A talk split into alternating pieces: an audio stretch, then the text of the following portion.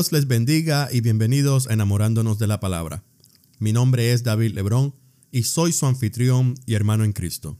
Hoy estamos estudiando el libro El Cantar de los Cantares en un estudio que hemos titulado El Cantar de Salomón.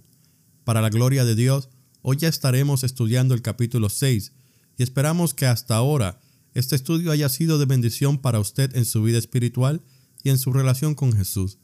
También confiamos en que el estudio esté abriendo su mente a un mejor entendimiento del libro, un entendimiento espiritual que responde a la pregunta, ¿por qué es que este libro, que parece ser un diálogo entre un hombre y una mujer enamorados, es parte del canon bíblico? En eh, el capítulo anterior concluyó con la doncella alabando a su amado, el rey, como respuesta a la pregunta que las hijas de Jerusalén le hicieron en el versículo 9 acerca de su amado. El amado se había escondido de la doncella y ella ha salido a buscarlo y en esa búsqueda se encontró con las hijas de Jerusalén y les pidió ayuda en la búsqueda. Pero ellas querían saber qué era tan especial acerca de su amado para que ellas también fueran en busca de él. Y la doncella les contestó desbordando la llenura de su corazón en su respuesta. Leamos ahora el capítulo 6. Oramos para presentar el estudio al Señor y comenzamos con el estudio del capítulo en mano. Cantares capítulo 6. La palabra de Dios se lee en el nombre del Padre, del Hijo y del Espíritu Santo. Amén. Mutuo encanto del esposo y de la esposa. ¿A dónde se ha ido tu amado, oh la más hermosa de todas las mujeres? ¿A dónde se apartó tu amado y lo buscaremos contigo? Mi amado descendió a su huerto, a las eras de las especias, para apacentar en los huertos y para recoger los lirios. Yo soy de mi amado y mi amado es mío. Él apacienta entre los lirios. Hermosa eres tú, oh amiga mía, como Tirsa, de desear como Jerusalén, imponente como ejércitos en orden. Aparta tus ojos de delante de mí, porque ellos me vencieron. Tu cabello es como manada de cabras que se recuestan en las laderas de Galaad. Tus dientes como manadas de ovejas que suben del lavadero todas con crías gemelas, y estéril no hay entre ellas. Como cachos de granada son tus mejillas detrás de tu velo. Sesenta son las reinas y ochenta las concubinas, y las doncellas sin número. Mas una es la paloma mía, la perfecta mía.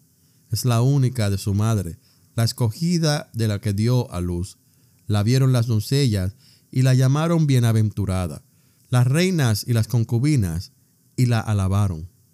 ¿Quién es esta que se muestra como el alba, hermosa como la luna, esclarecida como el sol, imponente como ejércitos en orden?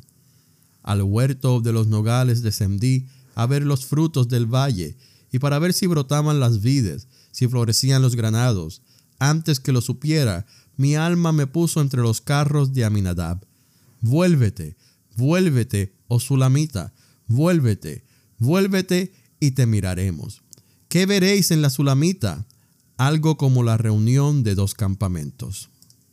Dios Todopoderoso, te presentamos en esta hora el estudio de este capítulo, pidiéndote, mi Señor, que sea tu Santo Espíritu quien dirige la dirección y el mensaje que tú has dado por medio de tu palabra. Te pedimos, mi Señor, que tú prepares nuestras mentes y nuestros corazones para que la palabra sea recibida. Esto te lo pedimos, mi Señor, en el nombre del Padre, del Hijo del Espíritu Santo. Amén. El versículo 1 trata acerca de las hijas de Jerusalén y vemos que habiendo escuchado el testimonio anterior, las hijas de Jerusalén desean ahora salir en su busca. En la doncella habían visto a alguien en quien se veía todo el afecto de la obra de la nueva creación. En su apreciación, ella había proclamado al Cristo que ella conocía por experiencia, y esto era muy distinto a su proximidad intelectual a él. No es sorprendente que ellas siguieran alabándola como la más hermosa de todas las mujeres, la belleza suprema entre las bellezas. Al mismo tiempo, expresaron su renovado deseo de unirse a ella en su búsqueda espiritual. Repetidas veces le preguntaron por el paradero del amado, para que ellas pudieran encontrarle en la misma forma, implicando que si ellas insinuaban que ella le conocía como el codiciable, ella debiera saber exactamente dónde encontrarlo y guiarlas a él. Ellas habían recibido una profunda impresión de la forma que ella ensalzaba a su amado. Y esto era tan diferente a todo lo que cualquiera de las otras pensaba de él. Y la respuesta a las preguntas que se hacen en el versículo 1 se encuentra en el versículo 2. Y la respuesta viene de la doncella a las hijas de Jerusalén. El versículo 2 dice, mi amado descendió a su huerto a las eras de las especias, para apacentar en los huertos y para recoger los lirios. Ella había estado buscando socorro espiritual de las hijas de Jerusalén. Pero repentinamente, mientras les relata esa radiante descripción de su gloriosa persona, le vino iluminación y comprendió dónde encontrar a su amado. Ella dijo, mi amado descendió al huerto, a las eras de las especias, para apacentar en los huertos y para recoger los lirios. Este huerto era un lenguaje figurado, era su vida en Cristo. Sencillamente significa que en forma repentina la luz interior había brillado y esparcido claridad en su comprensión de su presencia interna. El amado realmente no la había dejado, ni era necesario que ella ascendiera al cielo o descendiera al abismo para buscarle. Él estaba cerca y dentro de ella. Como dice Pablo en Romanos 18, en tu boca y en tu corazón. Durante el tiempo de su respuesta retrasada a su último llamado, él casi parecía haberse separado de ella, pero esto era parte de sus caminos. Él se aleja del área de los sentimientos conscientes de la amada para que ella se dé cuenta de su presencia. Él todavía poseía su corazón y habitaba en él. Él le enseñaría que no se quejara por la falta de emociones conscientes. Más bien, él quisiera que ella confesara su fracaso y le pidiera perdón. Así que para contrarrestar cualquier indicio de que él la hubiera abandonado, ella debiera tomar la promesa de su palabra a ella en quietud y confianza, sabiendo que él estaba siempre presente en su propio huerto. Cuando surgen sentimientos de abandono, Él quisiera enseñarnos a confiar en su palabra permanente y afianzarnos en la fidelidad de sus palabras de promesa. Su fidelidad excede a la de ella, y el buscarle carnalmente nunca nos llevaría a darnos cuenta de su presencia. En verdad, tales búsquedas terminan invariablemente en confusión del que busca. Entonces aprendemos que aunque el fracaso en responder a los llamados del Señor puede infligir profundas heridas en la vida del creyente, los pasos de recuperación son claros. Primero, ella fue sacada de su egocentrismo y la liberación de esta forma sutil de la vida del yo la trajo al conocimiento de su paradero. Él estaba dentro de sus afectos y era el centro de todas sus esperanzas. Ella parecía haber perdido algo de su comunión inmediata. Sin embargo, era su anhelo que estas hijas de Jerusalén, con menos madurez, descubrieran cuán precioso es Él y que ellas fueran impulsadas a buscarle en comunión más íntima. Lo que ella contaba en su testimonio de Él era la revelación que ella había recibido previamente de Él. Aunque ella misma sentía hambre y sed por Él, mientras ella trataba de satisfacer a otros, ella misma encontró la satisfacción. Aquí vemos cómo nuevamente fue liberada de su vida egoísta. En su respuesta retrasada a él, vimos obscuridad espiritual y decadencia, los cuales empezaron a aparecer nuevamente. Pero cuando se aleja de sí misma por una expresión de aprecio y exaltación de su amado, estos síntomas se desvanecieron rápidamente. Este nuevo conocimiento espiritual le sobrevino cuando ella aparentemente estaba dirigiéndose a las hijas de Jerusalén. La doncella había descubierto que en este largo lapso en el cual ella había estado sin impresiones palpables de su presencia, él estaba siempre en el huerto. Huerto aquí es singular y significa la amada. Y esto quiere decir que él realmente había penetrado más profundamente y residía en su vida. Él también encontraba cierta medida de satisfacción en otros huertos, que indica la vida de otros, de santos con menos madurez. Las eras de especia se refiere a las mejillas, así que encontramos al Señor presentándose a la vida interna de su pueblo y no encontrando lugar comparable a los afectos de su novia, pero también encontrando fruto externo de sus santos y una medida de belleza espiritual para admirar en todos. El Señor está presente en los corazones de todo su pueblo para apacentarlo y suplir cada necesidad y también para coger los lirios, lo que significa todo lo que expresa esa flor pura de esa vida primitivamente que se deriva de él. El versículo 3 nos dice, yo soy de mi amado y mi amado es mío, él apacienta entre los lirios. Ella se dio cuenta que el pacto entre su amado y ella era de carácter inmutable y prevalecía para siempre. Por eso declara con plenitud segura y, confianza, yo soy de mi amado y mi amado es mío. Anteriormente había dicho mi amado es mío y yo soy suya en el capítulo 2 versículo 16 lo cual se basaba mayormente en las emociones, pero la última descansaba sólidamente sobre la fe sola. En los siguientes versículos hay una nueva alabanza por el amado.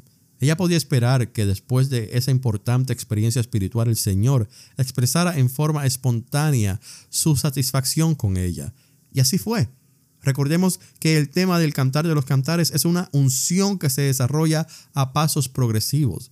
El objeto de la unión es la comunión, la cual se desarrolla por el aumento de identificación. Lo que ella había visto en la persona del rey la estaba transformando a la semejanza del carácter del rey. Y de igual manera, la vida gloriosa del rey se estaba personificando en la vida de su amada.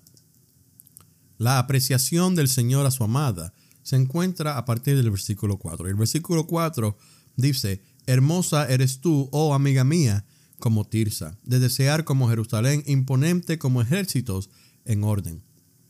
Esta es la precisión del Señor de Somada al mirarla a la luz del santuario celestial. Es su vida tras el velo. Ahora Él declara, hermosa eres tú, oh amiga mía, como Tirsa, de desear como Jerusalén. Tirsa significa delicia y era el palacio de residencia del rey y corresponde al lugar santo en el cielo, que es la morada de Dios. Jerusalén era el instrumento escogido mediante el cual Dios manifiesta su gloria y el centro de toda su actividad. Cuando Juan vio la nueva Jerusalén, la llamó la ciudad santa y comparó su belleza a una esposa ataviada para su marido. Aquellos que son representados por esta novia comienzan ya a exhibir y expresar la belleza y hermosura futura de la vida dentro del santuario celestial. Imponente en la frase imponente como ejércitos en orden, significa temible. En tiempo de guerra es de suma importancia tener armas. Al tiempo de la victoria es importante tener una bandera que desplegar. Si hay derrota en el combate, no queda otra cosa que hacer que bajar la bandera y sentirse abatido. Pero una bandera levantada denota victoria gloriosa. Aquí la frase indica que la doncella amada no solo era bella, y hermosa, pero fuerte como una hueste celestial. Ella podía blandir la gloria de victoria completa ante los poderes malignos del infierno y de los hombres. Su vida dentro del velo no era para vivirla solamente en el santuario de la presencia de Dios, sino en los campos de batalla del enemigo. Es en el ámbito de los lugares celestiales donde los santos tienen su unión con Cristo. Pero es en este ámbito donde confrontan el verdadero ataque de las fuerzas enemigas. El Señor quisiera que sus santos no solo poseyeran la hermosura de las características espirituales, sino también algo de características imponentes para poder hacerle frente en el terreno a sus enemigos. Pareciera que muchos creyentes han perdido tanto su hermosura como su imponencia delante de las huestes de oscuridad y aún delante de los hombres.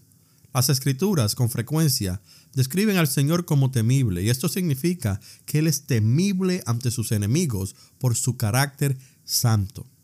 La primera parte del versículo 5 dice, aparta tus ojos de delante de mí porque ellos me vencieron. Esta frase es una expresión poética de cuán fuerte es su amor por el Señor. Se expresa mediante sus ojos y lo anonada a Él.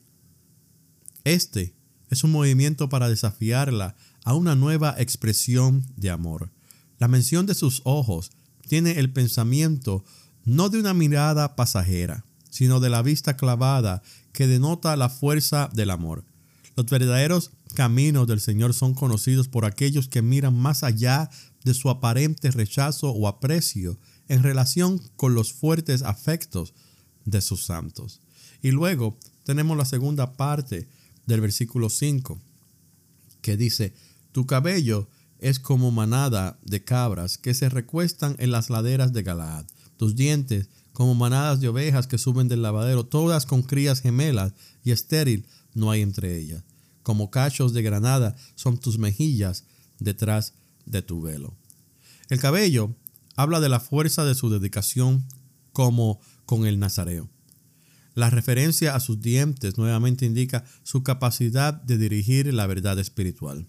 Sus mejillas, que están detrás del velo, reiteran su belleza escondida, y gran parte de la alabanza aquí es eco de lo que el Señor habló en el capítulo 4, versículos 1 al 3, lo que ahora revela dos hechos importantes. Primero, el amor del Señor nunca cambia. El Señor estaba siempre deseoso de quitar toda duda de ella en cuanto a sí mismo y librarla de toda ilusión que pudiera surgir en su mente de que Él pudiera cambiar en su relación con ella. Cada vez que un creyente fracasa, lo primero que desaparece es la confianza en la fe y en su lugar surge un concepto errado de la relación entre el creyente y el Señor. Es contra estas dudas que se dirigen estas palabras de la alabanza. Segundo, muchas experiencias que nos llegan en el proceso de alcanzar niveles espirituales más altos debieran guardarse y no descartarse. Estas pueden incluir varias dedicaciones, aumento de capacidad de percibir luz y verdad espiritual, revelación de la vida oculta u otras por el estilo. Todas estas fueron vitales en el proceso de desarrollo. En este alto nivel actual que la doncella ha alcanzado, hay una experiencia más profunda. Por ejemplo, en nuestro caminar espiritual, ¿no hemos tenido la experiencia de tener que aprender la misma lección vez tras vez? Cuando somos maduros y aprendemos la misma lección enseñada durante nuestra etapa menos madura, la lección, la enseñanza y el entendimiento es más profunda. Amén. El versículo 8 dice, 60 son las reinas y 80 las concubinas y las doncellas sin números. Todas estas cosas se relacionan en diferentes formas al rey Salomón. Mirándolo desde un punto de vista terrenal, se consideraría un grave error tener tantas amantes, pero está aquí para enseñarnos una verdad espiritual profunda y hermosa. El Señor desea poseer a todos los creyentes con los afectos espirituales más sinceros y puros y en la relación más íntima. En forma corporal, la novia de Cristo es una sola.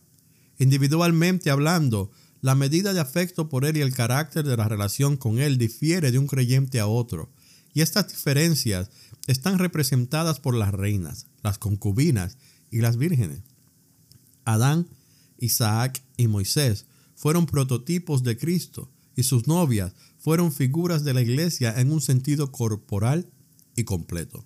Pero Salomón es un prototipo de Cristo en su relación al creyente individual. En su propia vida personal, Salomón no es un cuadro del Señor porque fracasó en santidad de vida y conducta espiritual. Individualmente hablando, la relación de amor entre los creyentes y Jesús se difiere en la experiencia. Algunos pueden ser representados como reinas, otros tienen la naturaleza del concubinato y otros son tan sencillos e infantiles como vírgenes. Todas estas tenían una relación con el rey, pero ninguna había seguido la búsqueda del Señor con la intensidad de la doncella y ninguna tenía su lugar singular en la relación. El versículo 9 nos dice, mas una es la paloma mía, la perfecta mía, es la única de su madre, la escogida de la que la dio a luz. La vieron las doncellas y la llamaron bienaventurada, las reinas y las concubinas y la alabaron. En este versículo, el Espíritu del Señor quiere mostrarnos que aquellos que satisfacen plenamente el corazón del Señor son los que pueden considerarse como única. Todos los que alcanzan madurez de afecto son considerados únicos en los ojos del Señor. Son sin duda una compañía especial que ocupa un lugar especial. Esta compañía, representada por la doncella, vive en el Espíritu. Es como una paloma porque sus ojos están fijos en Cristo y perfecta en el sentido de estar completamente rendidos a Él. Esta compañía ha progresado y se ha desarrollado a la plenitud del amor del Señor Jesús. Como una expresión completa de la obra de la gracia, ella es la escogida. Esta gracia no solo denota el glorioso perdón de los pecados por Dios, sino también todo lo que se realiza en el corazón con el correr de los años por su obra constante. Aquellos en quienes Dios puede hacer mucho son los que están abiertos a recibir mucho. En cambio, se realiza una obra menor en aquellos que limitan la obra de la gracia de Dios en sus vidas. No todos le dan libertad para proseguir y completar su obra en ellos. Todo lo que procede del yo es de ley impuesta, pero lo que es de Dios es todo de gracia. La iglesia está llena de hijos de la gracia, pero los que permiten que esa gracia opere plenamente son escasos. El rey no está diciendo que esta doncella es la única engendrada por la gracia, sino que aquí está la escogida de entre los engendrados. La vieron las doncellas y la llamaron bienaventurada. Las reinas y las concubinas la alabaron. Muchos creyentes que no son maduros o consagrados al Señor reconocen a los que sí lo son aunque no son del mismo calibre espiritual, poseen un grado de la vida de la nueva creación para admirar esa rendición completa a Cristo, como la que se ve en esta esposa. El versículo 10 dice, ¿quién es esta que se muestra como el alba, hermosa como la luna, esclarecida como el sol, imponente como ejércitos en orden? En este versículo el Espíritu Santo habla nuevamente por terceros. Tal vez sea una de las reinas o concubinas, y emplea una pregunta exclamatoria para hacer resaltar la gloria de esta doncella amada. Las cuatro partes de la pregunta llaman la atención a distintos aspectos de su vida en el Señor. En esta forma, el Espíritu de Dios desafía a los creyentes menos maduros a pensar. Esta que se muestra como el alba nos habla de los escogidos del Señor, que han llegado a una nueva alba mediante la gracia alba aquí y día en el capítulo 2, versículo 17, son idénticos. Han huido las sombras y no hay obscuridad en su relación con Cristo. Aunque todavía no ha llegado a la luz radiante de la vida al mediodía, su vida es como el amanecer. La esperanza del curso de este nuevo día es alcanzar la gloria meridiana del mediodía, porque la senda de los justos es como la luz de la aurora que va aumentando hasta que el día es perfecto. Proverbios 4:18. No puede haber vida satisfactoria de otra fuente que el esplendor de Cristo. Segundo, hermosa como la luna. Aquí no se llama la atención al tamaño de la luna, sino a su esplendor y belleza. En esta figura de la novia de Cristo, como una creación celestial que refleja la luz del oculto Señor Jesús en la negra noche del mundo para que los que estén en obscuridad moral y espiritual puedan ser iluminados y encontrar su camino por este fiel, por este fiel testigo. Este es el creyente en su relación con el mundo. Tal lo dice el Salmo 89, 37, como la luna estará firme para siempre y como un testigo fiel en el cielo, esclarecida como el sol. Esto nos habla de la ausencia de penumbra y la plenitud de la luz celestial. Tanto la luna como el sol se refieren a aspectos de la vida celestial del esposo. La implicación de la figura del sol es que su vida es la vida de Dios y con esa vida celestial ella es parte del reino del Padre. Ella en sí misma es algo muerto, sin vida y sin atmósfera, como lo es la luna. Pero ella es un cuerpo celestial y está en contacto con el sol oculto, que es Cristo, del cual recibe su luz. Desde el punto de vista del Padre, ella está en Cristo y se ve como una nueva criatura habitada por su espíritu, iluminada con esa luz por la vida de Cristo que ella posee y en la cual no hay oscuridad. Él es el sol. Así también ella llega a ser un sol. Y luego dice, imponente como ejércitos en orden. No solo estaba llena de esperanza en cuanto al futuro, y no solamente poseía en plenitud la vida celestial de Cristo, pero también en relación a sus amigos. Y en toda circunstancia, ella era indiscutiblemente triunfadora. Versículo 11 nos dice, al huerto de los nogales descendí a ver los frutos del valle y para ver si brotaban las vides, si florecían los granados. En este versículo hablaremos de la humildad. Muy sorprendida por esta alabanza, la doncella volvió su atención a otros asuntos, descendiendo al huerto de los nogales. Las nueces, con su corteza dura que requiere romperse con cuidado antes de extraer su carne deliciosa y nutritiva, puede compararse a la palabra de Dios, que entrega su carne solo a, a los que diligentemente y con oración buscan usar bien la palabra de verdad.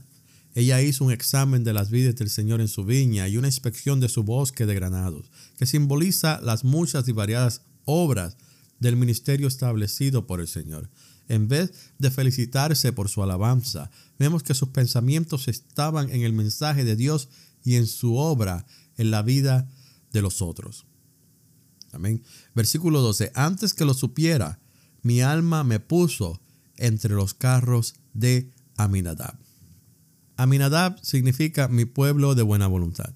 Mientras que ella estaba absorta en su estudio de la palabra del Señor y su investigación de sus obras actuales entre los hijos de los hombres, antes de darse cuenta de lo que sucedía, se encontró llevada por su amado en su carro por los campos de la tierra. Su carro personal era acompañado por otros, que eran los carros de mi pueblo de buena voluntad. Esto puede interpretarse como un resurgimiento repentino de afectos voluntarios entre campos rezagados en sus frutos de un tipo de creyente que reconoce la autoridad del monarca. Se levantaron en un día de decaimiento como un pueblo de buena voluntad para proveer un vehículo para el traslado de su Señor. No es la iglesia total la representada por este pueblo de buena voluntad, porque no todos son así en la actualidad es solo un residuo representado por la doncella que tiene buena voluntad para su trabajo. El versículo 13 dice, vuélvete, vuélvete, oh Sulamita, vuélvete, vuélvete, y te miraremos. Y ahora hablaremos de progreso y victoria. Este pasaje comienza con un llamado por algunas de las hijas de Jerusalén. Vuélvete y te miraremos. A lo cual otras tal vez respondan en afecto. ¿Por qué deseas mirar a esta sulamita? Y la respuesta en realidad es parte del capítulo 7 y la estaremos dando en el próximo episodio. Y veremos que la respuesta es dada en forma de una danza de victoria. Sulamita significa una persona de paz y es la nueva expresión de Salomón para describir a su doncella amada. El Espíritu Santo está rogándole que vuelva y haga su aparición en estos postreros tiempos para que otros con menos madurez puedan verla. El ruego contiene dos deseos inherentes. Primero, representa el deseo de aquellos que en forma genuina buscan la plenitud de afectos espirituales, como se ven en la esposa, y que quieren saber cómo prepararse para triunfar. Segundo, la respuesta a este ruego es el método empleado por el Espíritu Santo para mostrar lo que encierra la preparación para una labor triunfante en estos tiempos. Él consigue que un grupo haga la pregunta y el otro responda. De esta manera se ofrece una oportunidad para que otros reconozcan lo que la Sulamita experimentó en su preparación para la obra del Señor. Su unión con Salomón era indisoluble y su identificación con él completa. La mención de dos ejércitos se refiere a Mahanaim en Génesis 32.2. Este fue el lugar en que Jacob se encontró con la hueste del Señor. La palabra reunión debiera traducirse danza. Así es que se da la respuesta en forma de una danza. Se ve en Éxodo 15:20 y en 1 Samuel 18:6 que la danza era una expresión de victoria. Y dos, en las escrituras es el número que representa testigo o testimonio. Se puede leer la oración de la siguiente manera. ¿Qué veréis en la sulamita? Algo como un testimonio en la danza de la victoria. Dios Todopoderoso, te damos gracias por habernos guiado en este estudio del capítulo 6 del libro Cantar de los Cantares. Señor, te pedimos que tú nos hagas meditar en el pasaje, que nos hagas volver a él, nos hagas volver a mirarlo esta vez con ojos espirituales y que le hagamos pregunta no solo a tu palabra, sino a tu Espíritu Santo, para así recibir respuesta tuya. Señor, te pedimos que nos bendigas a cada uno de los oyentes de enamorándonos de la palabra y que los acompañes en todo momento en cada una de, los, de las decisiones que van a ir tomando durante los próximos días. Esto te lo pedimos, mi Señor, en el nombre de tu amado Jesús. Amén. Gracias por escuchar enamorándonos de la palabra. Que Dios los bendiga grandemente.